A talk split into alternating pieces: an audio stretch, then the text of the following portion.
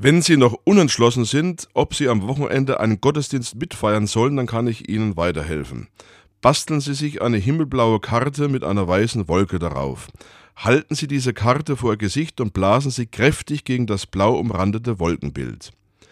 Wenn sich die Wolke blau verfärbt, sollten Sie den Arzt aufsuchen. Wird sie dagegen braun, den Zahnarzt. Bei violetter Verfärbung konsultieren Sie einen Psychotherapeuten. Bei rot Ihre Bank. Bei schwarzer Färbung beraten Sie sich mit Ihrem Notar wegen eines Testaments.